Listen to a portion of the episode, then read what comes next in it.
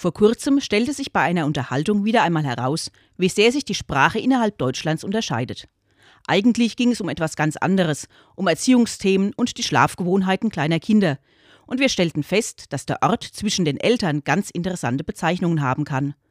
Ob dieser Platz nun als Besucherritze oder als Gräbele bezeichnet wird, hängt ganz davon ab, in welcher Gegend die Sprechenden zu Hause sind. Sie haben vermutlich noch ganz andere interessante Bezeichnungen dafür.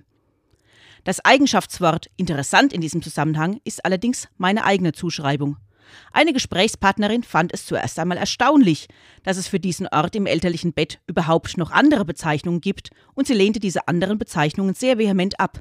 Sie lösten in ihr ganz andere Gefühle aus als das ihr vertraute Gräbele, das abgeleitet ist von der Vertiefung, dem Graben, der zwischen den zwei Matratzen entsteht. Das hat mir wieder einmal mehr klargemacht, wie sehr unsere Sprachgewohnheiten von unserer Herkunft und Erziehung beeinflusst sind und wie verschieden die Gefühle sein können, die bestimmte Begriffe bei verschiedenen Menschen hervorrufen können.